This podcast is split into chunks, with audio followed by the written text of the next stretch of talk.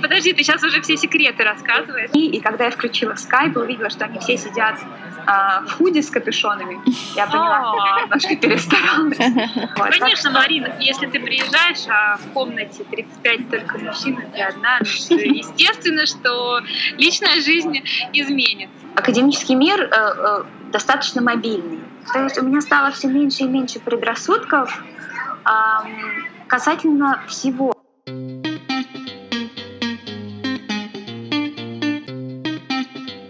Ladies Live Show, авторский подкаст Марины Шмелевой и Надежды Тибериус, Kitchen Talk без купюр. Здравствуйте, дорогие слушатели! Мы продолжаем серию подкастов, которые посвящены переменам, про события, изменившие нашу жизнь и повлиявшие на нее коренным образом, про неслучайные случайности и превратности судьбы, про то, что все перемены в итоге оказываются к лучшему, и не нужно их бояться. Подкасты проходят в дружеской атмосфере, в формате Kitchen Talk и без купюр. И ведущая этого подкаста, душевная авантюристка, книголюб, автор многих вдохновляющих статей и, в конце-то концов, моя подруга Марина Шмелева. Здравствуй, Марина. Привет, Надя. Я тоже поздравлю. Надя Тибериус неутомимая, амбициозная, всегда в поиске чего-то актуального, модного. Надюша из тех, кто никогда не станет усложнять жизнь ни себе, ни окружающим. За это мы ее и любим. И, Надя, давай поприветствуем. Сегодня у нас в гостях Марина Кислина. После магистратуры и четырех лет работы в сфере консалтинга Марина решила взять перерыв, чтобы получить докторскую степень и понять, что из себя представляет научная деятельность. Заодно получить опыт жизни в другой стране. Сейчас Марина докторант Мадридского университета, преподаватель и научный сотрудник экономического университета Вены. И это еще не все. Пару недель назад она переехала в Оксфорд вслед за своим мужем, который тоже занимается наукой. Сегодня мы обсудим, как можно работать и жить в трех разных местах, Поговорим об особенностях научной работы и жизни за границей, а также замужестве за иностранцем и много о чем другом. Марина, привет. Здравствуй, Марина. Всем привет. А, Марина, расскажи, пожалуйста, как началась твоя карьера за рубежом? Куда ты сначала поехала, и поехала ты учиться, стажироваться или сразу преподавать? На самом деле моя преподавательская деятельность, она очень тесно связана, собственно, с докторантурой. А, во многих зарубежных университетах система такая, что когда ты поступаешь а, а, в докторантуру, то получаешь стипендию. Но стипендия, она не, не просто на обучение, а она за определенные услуги. Чаще всего ты являешься или преподавателю какому-то, и, например, он читает лекции, а ты преподаешь семинары, или же ты участвуешь в каком-то исследовательском проекте. То есть, по сути, ты скорее даже устраиваешься на работу, а не просто учишься. Я думала о том, что хотелось бы попробовать себя в науке еще в магистратуре. Тогда не сложилось, тогда я начала работать буквально через несколько дней после получения диплома. Но вот спустя, наверное, сколько, три или четыре года после магистратуры я нашла замечательный проект Еврокомиссии, а, который объединял семь университетов. Это вот был Оксфорд, Лондонская школа экономики, Мадридский университет, еще несколько европейских университетов. И они предлагали гранты. А, я подумала, почему мне туда, собственно, не обратиться, не прислать свои документы. А, и повезло мне буквально с первого раза.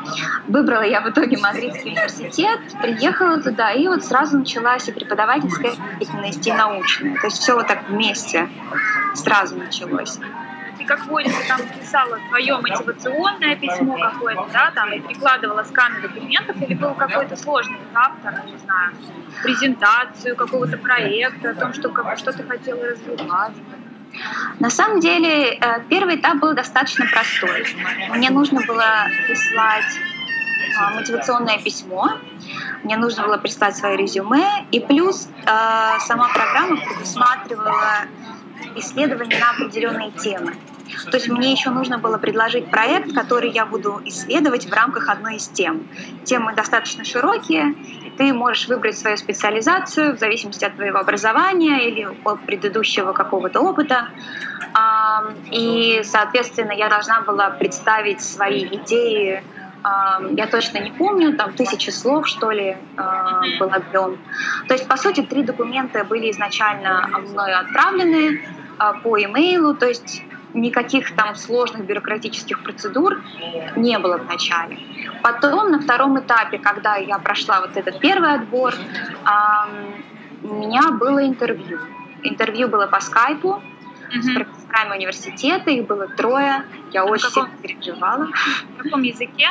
На английском. На английском, а, потому что это а, рабочий язык вот этой всей программы, которая вот по семи университетам работает.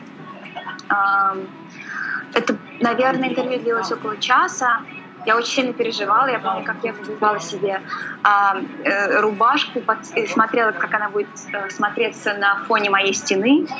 А потом пробовала разные пиджаки. И когда я включила скайп, увидела, что они все сидят а, в худи с капюшонами. Я поняла, что я немножко перестаралась. Как только мы поговорили, они сказали спасибо, мы с вами свяжемся. Прошло, наверное, недели две, и я получила э, утвердительный ответ. Mm-hmm. Вот. Вот тут-то все бюрократические процедуры и начались. Но две недели это достаточно быстрый срок а, ответа. Очень быстро. То есть угу. я помню, что э, срок подачи документов был до 1 марта, это был еще 2014 год, а интервью у меня уже было 1 апреля. И, по-моему, числа вот 12 или 14, точно не помню, я уже получила ответ. То есть вообще было все очень быстро, на удивление, потому что обычно все академические и научные программы занимают, э, вот этот весь процесс отбора претендентов занимает не меньше полугода. Но, видимо, они были тоже в активном поиске, так как это были деньги Еврокомиссии, которые надо было потратить то они этот процесс достаточно сильно ускорили. Марина, расскажи, что за сфера деятельности, в чем исследование? Да, ну, собственно, я сама по образованию экономист. Когда я начала свою докторантуру, я немножко ушла в прошлое. Я занимаюсь экономической историей, и именно моя сфера исследования, а, я занимаюсь исследованием торговой политики и тарифной политики Российской империи в конце XIX века. Сейчас уже дописываю наконец-то свою диссертацию на эту тему. То есть скоро этот проект уже закончится? А, да, то есть на самом деле сам проект, он уже закончился.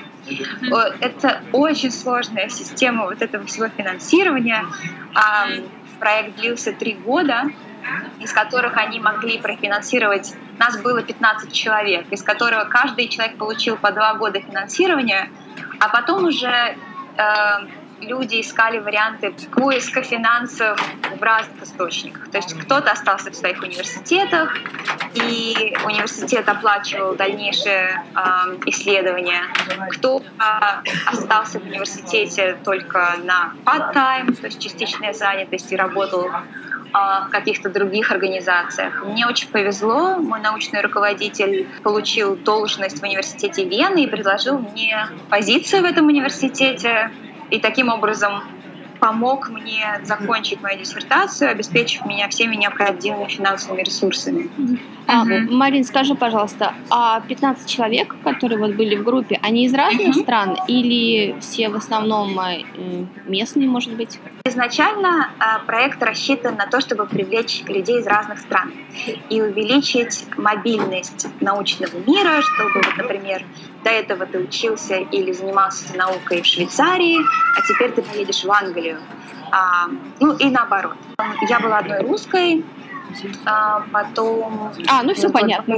Да, два итальянца, американец, канадец, ага. а, французы, бельгийцы. Скажи, пожалуйста, почему ты думаешь, так мало русских было? Проходили ли отбор другие русские? Неизвестно тебе? Честно говоря, не знаю.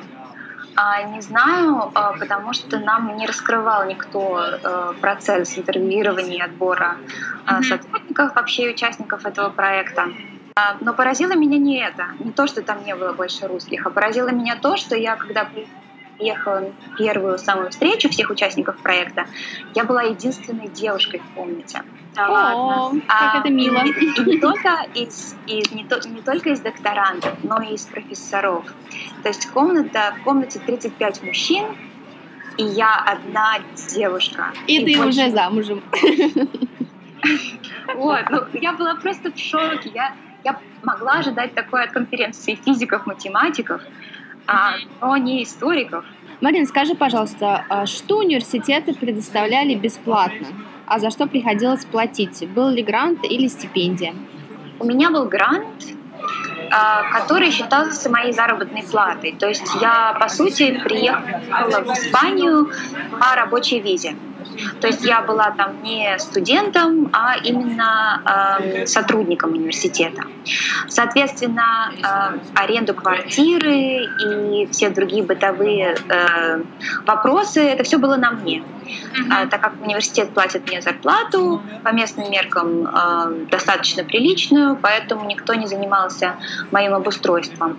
А при этом университет э, должен был обеспечить мне рабочее место. В проект мне также выделялись деньги на группировки и на проведение исследований. Потому что исторические исследования, в принципе, тоже достаточно дорогие, если архив не в его проживании. А, мои архивы находятся в Петербурге, государственный исторический архив. Поэтому хотя бы раз в год я должна была туда летать, что оплачивалось университетом. А, помимо этого, так как все участники проекта живут в семи разных странах. Три месяца мы где-то встречаемся. У нас были школы, курсы, просто представление своего проекта. Да. И вот эти все поездки тоже оплачиваю э, из фонда проекта, включая перелеты, проживание и иногда питание. Практически вот все, что связано с работой, было обеспечено. Все остальное на мне, как если бы я работала а, на любой другой работе. Угу. Хорошо. То есть тебе не надо было э, искать какую-то другую работу, да? Вполне хватало. Да, спокойно питаться, путешествовать, скажем, не могу, не могу сказать, что было достаточно денег, чтобы сильно откладывать, а, но, в принципе, достойная была труда, да. Это, это очень радовало. Марина, а как ты познакомилась с мужем? Он твой коллега? Он из Германии, и мы сидели с ним мы, по сути, практически делили рабочее место, то есть наши столы стояли впритык, а, и, можно сказать, так вот просидели а, друг от друга на расстоянии вытянутой руки. Вот. Это было не детство. Да, ну, на самом, на самом деле, когда я ехала, то мы оба были в отношениях, то есть в эту сторону даже не смотрелась. И так и было, наверное, первые полгода, а, когда мы общались просто как коллеги, вот. Потом в какой-то момент а, и у него предыдущие отношения уже закончились, и мои отношения постепенно подходили к концу. И вот мы в какой-то момент просто так друг друга нашли, оказались, что, оказалось, что и сидели недалеко. Вот, Конечно, так. Марина, если ты приезжаешь, а в комнате 35 только мужчин, и ты одна, естественно, что личная жизнь изменится. Ну, на самом деле, среди докторантов, которые были в Мадриде, там у нас было гендерное равенство, более-менее. То есть нас было, по-моему, 12, 12 человек, из которых 6 а, девушек и 6 парней. Причем интересно, что все девушки, кроме меня, были испанки. А парни как раз ни одного испанца, все парни были а, там Австралия, Италия, Украина, Германия, а, Франция, то есть из разных стран. А вот в проекте уже в моем, там, да, там девушки появились только на второй год. И то потому, что Евросоюз сказал, если вы не наймете больше девушек, мы вам финансирование перекроем. То есть дали тебе еще год фору. Да, да, да, да. Так что я в какое-то время побыла в этом мужском царстве в полном одиночестве.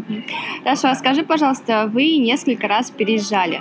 Мадрид, Вена, Оксфорд. Вас обоих переводят или кому-то приходится на месте искать работу? Нас переводят не вместе, поэтому нам приходится каждый раз выкручиваться. А, мы первый год, как только начали встречаться, а, то есть первый год мы жили в Мадриде, а, и не считая каких-то краткосрочных командировок, у нас не было проблем ни с, расстоя... ни с отношениями на расстоянии, ни с переездами. Когда мы узнали, что меня переводят в Вену, то мы решили, что переедем вместе, так как Уилл, мой муж, к тому моменту уже заканчивал свою диссертацию, и он мог ее дописывать из Вены. Академический мир э, э, достаточно мобильный. Это очень сильно зависит от университета. Какой-то университет скажет, что мы платим вам деньги, вот вы должны сидеть на своем рабочем месте. Но, но чаще всего ты должен быть в университете, когда ты должен преподавать, и у тебя есть часы а, работы со студентами какие-то. Или, или, например, семинары определенные. В другое же время ты достаточно э, мобилен. Мы решили, что мы оба поедем в Вену, но как только мы это решили, мы узнали, что у него, ему предстоит стажировка в Соединенных Штатах Америки. А, поэтому я переехала в Вену, а, мы переехали вместе, перевезли все наши вещи, и через две недели он уехал в Калифорнию а, на три месяца. Mm-hmm. Вот, то есть я пока осваивалась на своей новой работе, а, пыталась разобраться в трудностях немецкого языка. Он в это время был в Калифорнии. А он там, значит, на солнышке загорал. А он там на солнышке загорал, да. Он, правда, был в Северной Калифорнии, поэтому там было не так тепло, но, я думаю, потеплее, Но все равно, да, потеплее. Да. А в Оксфорд? В Оксфорд а, переехал сначала Уилл, потому что а, мы получили новости о том, а, что он получил позицию в Оксфорде в октябре. Только начался не семестр в Австрии, и я должна была преподавать. То есть весь семестр я преподавала, Поэтому изначально он переехал сюда один, но переехал он на месяц. То есть он побыл здесь месяц, потом он вернулся обратно. И мы стали планировать, как мы можем переехать сюда вместе. Выкрутиться в очередной раз, да? Выкрутиться, потому что вот так жизнь на два города, она очень, э, она очень утомительная. Mm-hmm. И плюс ко всему, что я тоже иногда возвращаюсь в Мадрид. То есть получится, что жизнь у нас будет теперь на три города, между Мадридом, Веной и Оксфордом. А, пока что мы решили, что а, я... Ну, не то, что решили, мы нашли возможность а, жить здесь следующие полгода. То есть э, home base а, пока это Оксфорд? Да, угу. то есть э, официально мой работодатель это все-таки экономический университет Вены. Э, мой университет, который, э, где я буду защищаться, это находится в Мадриде. А, а живу я сейчас в Оксфорде. А, Окей, okay, надеюсь, наши слушатели не запутаются в этих хитросплетениях.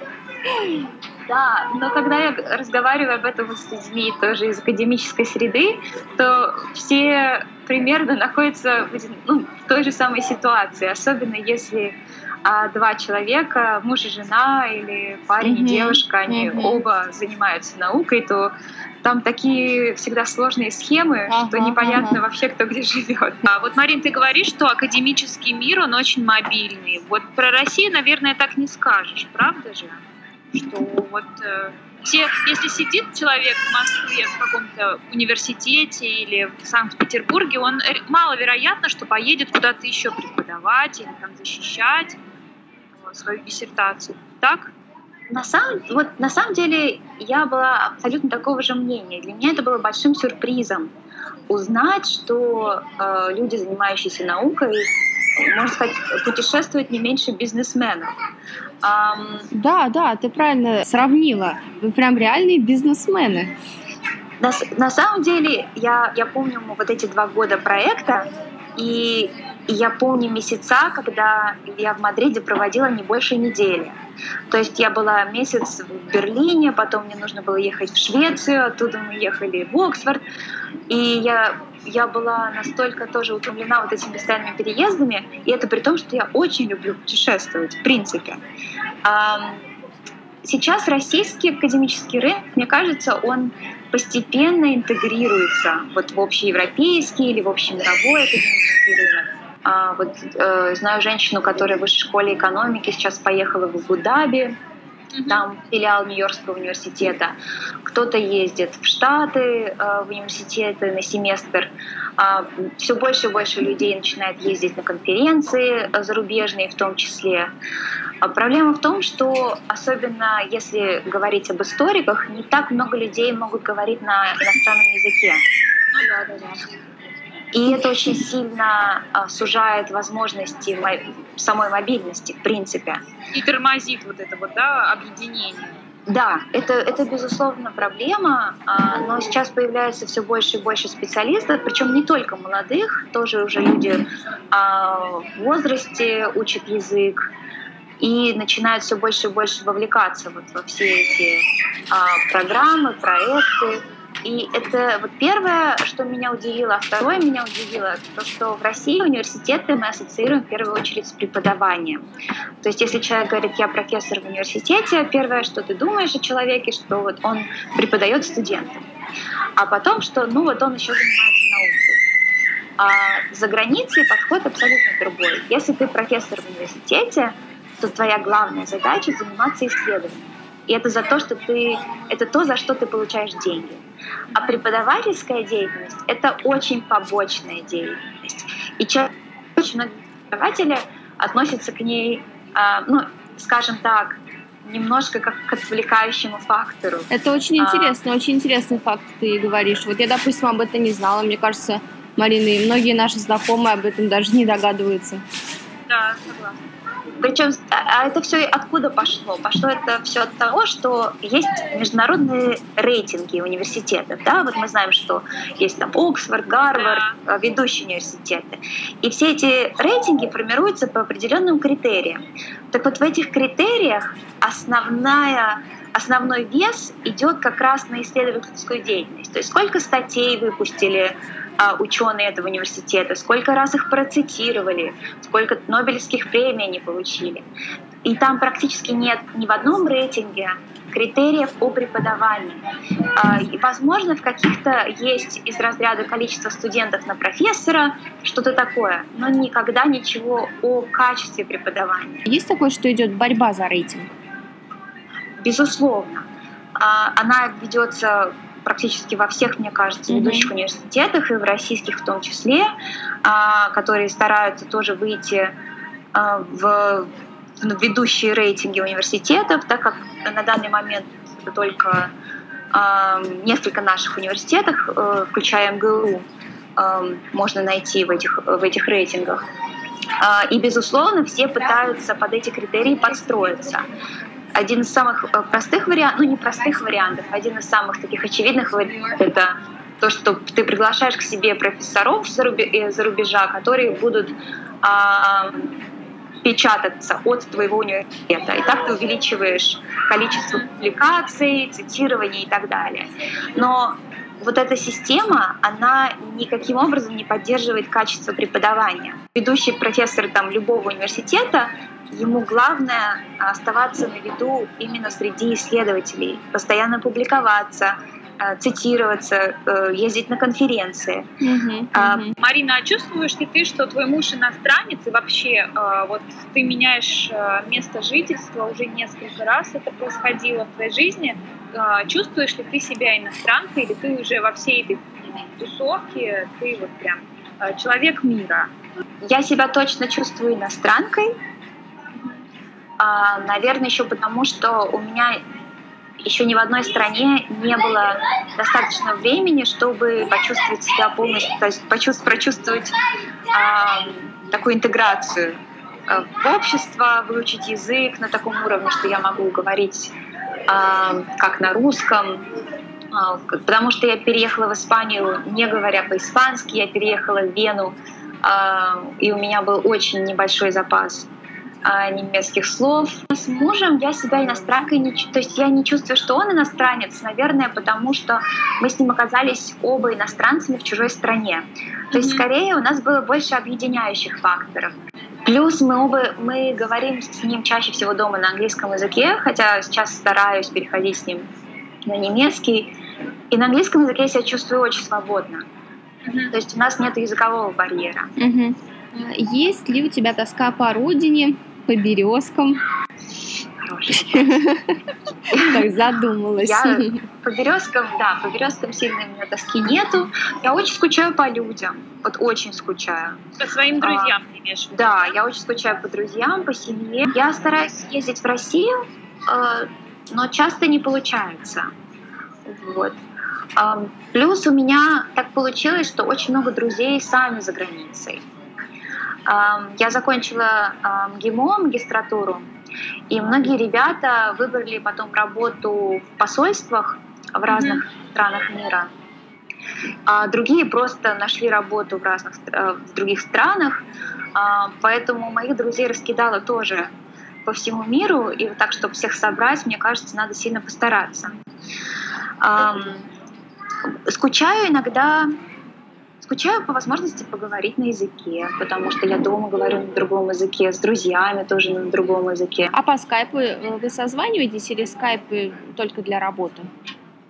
По скайпу созваниваюсь, но тоже, к сожалению, не так часто, как хотелось бы. Созваниваюсь с родителями, созваниваюсь а, с друзьями по скайпу.